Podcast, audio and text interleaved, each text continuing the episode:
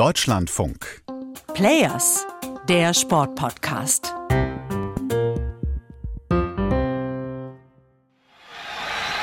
Das ist er.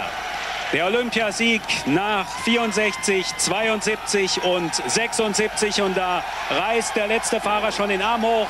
Und da haben sie die Goldmedaille gewonnen. Und da sind sie außer sich vor Freude mit dem Publikum. Das ist, wie gesagt, ein deutscher Abend. Ein deutscher Abend war das, dieser 29. Juli 1992. Gold für die deutschen Bahnradfahrer bei den Olympischen Spielen in Barcelona, die ersten Sommerspiele nach der Wiedervereinigung.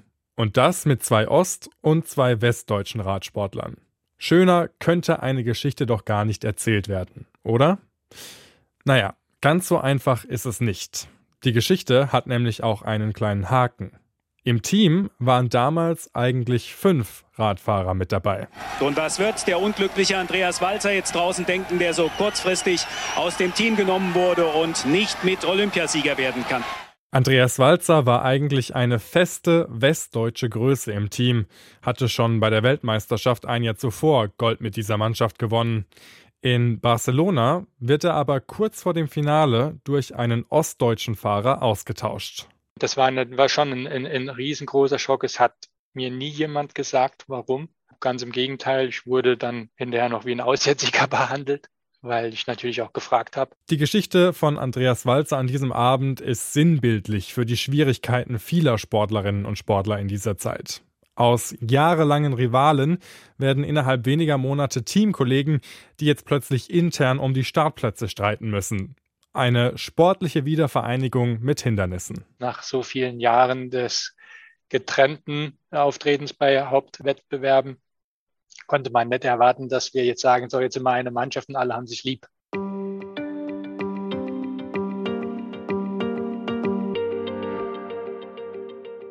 Andreas Walzer ist heute 52 Jahre alt. Dem Radsport ist er treu geblieben. Als Betreuer ist er unter anderem auch beim Ironman Triathlon auf Hawaii mit dabei.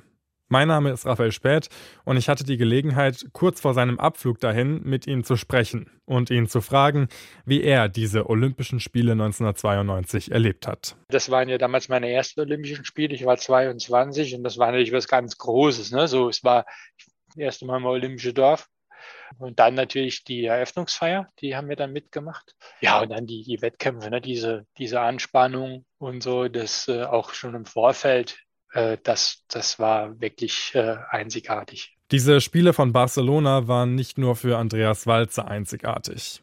Heute würde man von einem Stück Sportgeschichte sprechen. Zum ersten Mal nach der Wiedervereinigung tritt eine deutsche Mannschaft bei Olympischen Sommerspielen wieder als geeintes Team an. Wobei das gar nicht so klar war. Vor den Spielen gab es nämlich sogar Umfragen, bei denen der Großteil dafür war, 1992 nochmal in zwei getrennten Teams an den Start zu gehen. Das wäre politisch natürlich ein Skandal gewesen. Deshalb wurde alles dafür getan, innerhalb kürzester Zeit zwei komplett unterschiedliche Sportsysteme zu einem zu verschmelzen. Natürlich ist das äh, nach außen so äh, propagiert worden, dass wir alle ein Team sind, aber wir waren intern, war man da meiner Ansicht nach noch meilenweit davon weg. Wir bei uns, wir haben wirklich das Gefühl gehabt, wir sind eine Mannschaft, also dieser Bahnviererbereich, das waren fünf Leute. Aber drumherum hat man schon gemerkt, dass da noch eine tiefe Riefe ist, was ja auch verständlich ist nach so vielen Jahren des getrennten Auftretens bei Hauptwettbewerben. Konnte man nicht erwarten, dass wir jetzt sagen, so jetzt sind wir eine Mannschaft und alle haben sich lieb. Aus heutiger Sicht ist das ja auch total verständlich.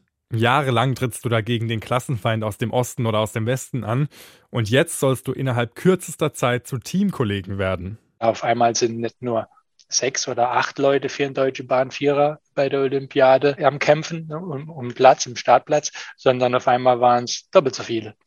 Und äh, natürlich gab es da eine Rivalität. Es gab auch eine Rivalität unter den Trainern. Äh, es ging dann um Posten wichtige Posten, um lukrative Posten und es ging halt einfach auch um, um die Zukunft einiger äh, Funktionäre und auch Trainer, genau wie bei den Sportlern auch. Andreas Walzer galt damals schon als feste Größe im westdeutschen Team. Mit Anfang 20 war er einer der Hoffnungsträger der BRD. Auf einmal kommt 1990 aber eine Welle von Profis aus dem Osten ins Team mit dazu. Eine Herkulesaufgabe. auch für den Trainerstab. In unserem Bereich hat der damalige Bundestrainer hat das nicht ganz geschickt gemacht, hat immer einer Ost, einer West aufs Zimmer gemacht, weil wir immer in Doppelzimmern äh, unterwegs waren.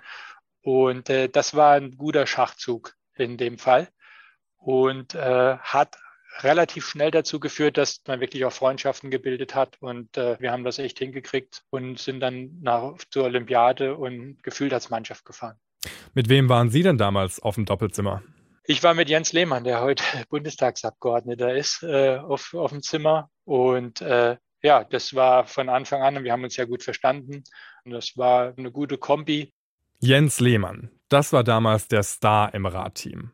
Heute sitzt er für die CDU im Bundestag und hat sich auch Zeit genommen, um mit mir darüber zu sprechen, wie er diese Zeit als Ostprofi wahrgenommen hat. Vor allem die Spiele in Barcelona. Also ich habe mich tatsächlich vom allerersten Tag als gesamtdeutsche Mannschaft gefühlt und ich glaube mal, ich habe auch nicht das Gefühl gehabt, dass, dass irgendwo dort damals so eine Riesenspannung war. Also jeder hat sich gefreut, ja, da kommt ein Deutscher mit einem deutschen Trainingsanzug und ich habe Sponsoren gehabt aus, aus West und auch aus Ost, die waren alle dort unten vor Ort, ja, die haben mit mir gefeiert, die haben, wir haben, sagen, ich bin mit meinen Medaillen durch Barcelona gelaufen. Also kurzum habe ich nie ein Problem gehabt damit. Das ist ja schon interessant. Jens Lehmann, der in Barcelona auch noch Silber im Einzel gewonnen hat, hat mir ein völlig anderes Bild geschildert als Andreas Walzer. Allein das zeigt ja schon, wie unterschiedlich das alles damals wahrgenommen wurde, je nachdem, aus welchem Teil Deutschlands man gekommen ist. Ich war mir persönlich dieser historischen Gewicht jetzt ehrlich gesagt gar nicht bewusst, weil ich habe immer so einen, so einen Lieblingsspruch. Für mich war auch nach der Wende und vor der Wende schnell oder langsam zu fahren. Das waren die beiden Unterschiede. Also ich musste meine Leistung bringen. Für Jens Lehmann war Leistung damals das einzige ausschlaggebende Kriterium. Ich habe mich nicht als der Quoten-Ossi gefühlt, weil ich war der Stärkste auch im Einer. Also ich musste jetzt mich nicht irgendwie dort, dass mir das geschenkt worden ist. Also da, kann, da bin ich mir schon selbstbewusst genug, dass ich weiß, ich bin bei Leistung dort mitgefahren. Und im Nachhinein, ich habe tatsächlich jetzt nach 30 Jahren grübel ich über die Wende manchmal mehr nach als, als vor 30 Jahren, weil ich habe diese Wende für mich jetzt persönlich weniger mitgekommen, weil ich musste tatsächlich genauso wie äh, ein halbes Jahr vorher meine Leistung bringen im Sport. Für den Sportler Jens Lehmann hat sich mit dem Mauerfall nämlich im alltäglichen Training tatsächlich nicht so viel geändert.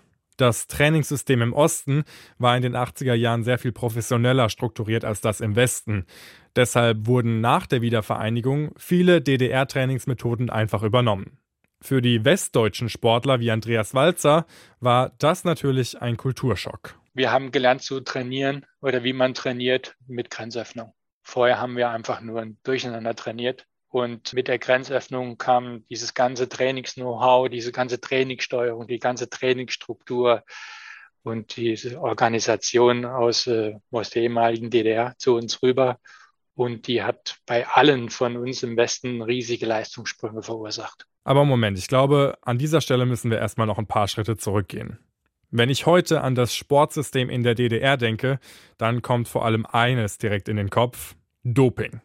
Heute ist ja bis ins Detail bekannt, dass der Staat damals gelenkt hat, wer wann und wie viel leistungssteigernde Mittel zu sich nehmen muss, um so erfolgreich wie möglich zu sein. Das Misstrauen war unheimlich groß, aber auch im Westen gab es äh, solche, solche Dopingnester. Äh, natürlich war es nicht so organisiert wie in der damaligen DDR, aber aus meiner persönlichen Erinnerung und was ich so auch mitgekriegt hat von meinen Kollegen, ist das nie mit rübergeschwappt, das Thema. Natürlich wusste man, was da passiert ist und man wusste auch, dass das alles nicht mit rechten Dingen zugehen konnte, auch in der Leichtathletik beim Schwimmen.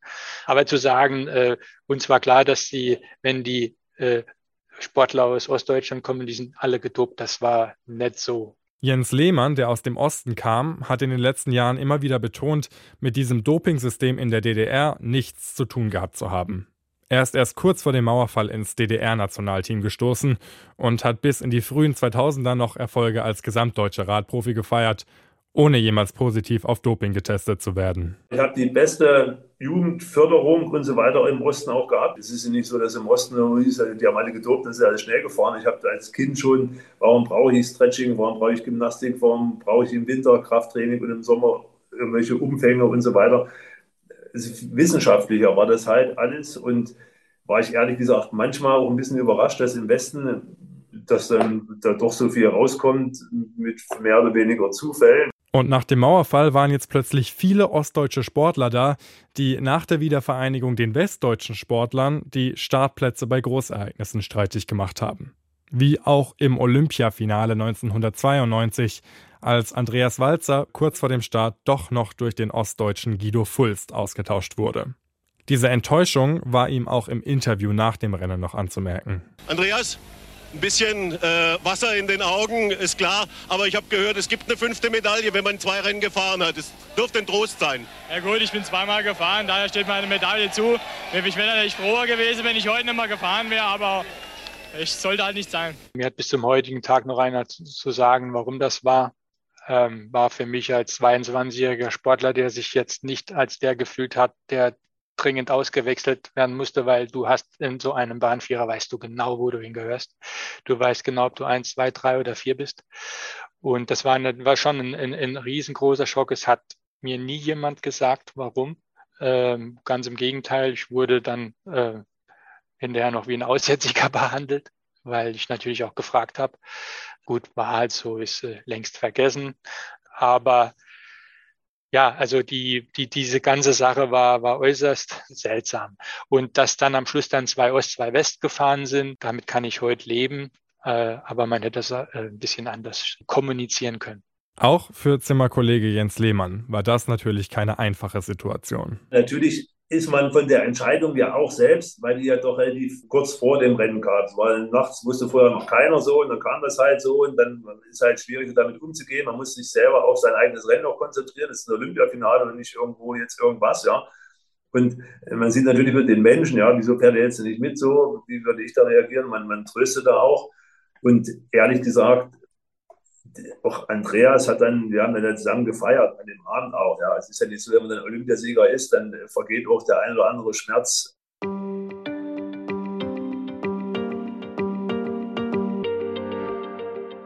Ich habe beide Sportler, Andreas Walzer und Jens Lehmann, zum Abschluss unserer Zoom-Calls noch gefragt, ob sie als Sportler von der Wiedervereinigung eher profitiert haben oder dadurch eher ausgebremst wurden. Die Antworten haben dann wieder viel darüber ausgesagt, wie unterschiedlich diese Wende von beiden Seiten wahrgenommen wurde.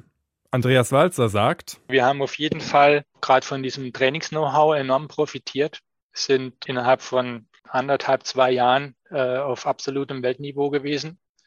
Negativ war natürlich, dass dann irgendwann mit Grenzöffnung natürlich genau in dem Alter, wo man als junger Rennfahrer den Schritt ins Profi-Dasein macht, natürlich dann so eine Art Schwämme von wirklich fest ausgebildeten, äh, richtig guten Radrennfahrern schon in der hohen 20, Anfang 30 aus den ehemaligen Ostblockländern hatte und man deshalb als junger Rennfahrer so ein bisschen hinten runtergefallen ist. Für Jens Lehmann hatte die Wiedervereinigung dagegen nur Vorteile weil ich in der DDR die Chance gar nicht gehabt hätte. Ich wäre immer im Einer gefahren, ich wäre niemals im Leben in eine Vierer Mannschaft gefahren. Jetzt fragen Sie mich nicht, warum. Ich bin jetzt auch kein Ursachenforscher, aber ich bin der Überzeugung, ich kann es. Und der, die DDR-Trainer waren halt der Überzeugung, ich kann es nicht. Aber auch die Freiheiten, auch die, sagen wir, dass, dass die Familie auch mit in Barcelona am Rand stehen kann oder in Stuttgart oder weiß ich, in Norwegen oder weiß ich, wo wir hingefahren sind, in Italien bei Weltmeisterschaften. Das ist schon auch schön, dass man das nicht alles mit sich alleine irgendwie ausmachen muss. Äh, sondern sagen wir, auch teilhaben kann. Also ich habe eindeutig davon profitiert, von, von dieser Wiedervereinigung und bin sehr, sehr dankbar dafür. Die Geschichten von Jens Lehmann und Andreas Walzer sind natürlich nur zwei von vielen. Vor allem anderen Ostsportlerinnen und Sportlern ist die Integration ins Westsystem nicht so leicht gefallen. Die Umstellung von einem zentralistischen auf ein föderalistisches System war eine wahnsinnige Herausforderung, die viele bei weitem nicht so gut gemeistert haben. Jens Lehmann schon, der wurde auch 2000 nochmal Olympiasieger. Bis heute sind die beiden Zimmerkollegen übrigens noch freundschaftlich miteinander verbunden. Und da sind sich die beiden einig, menschlich gesehen haben beide von der Wiedervereinigung profitiert.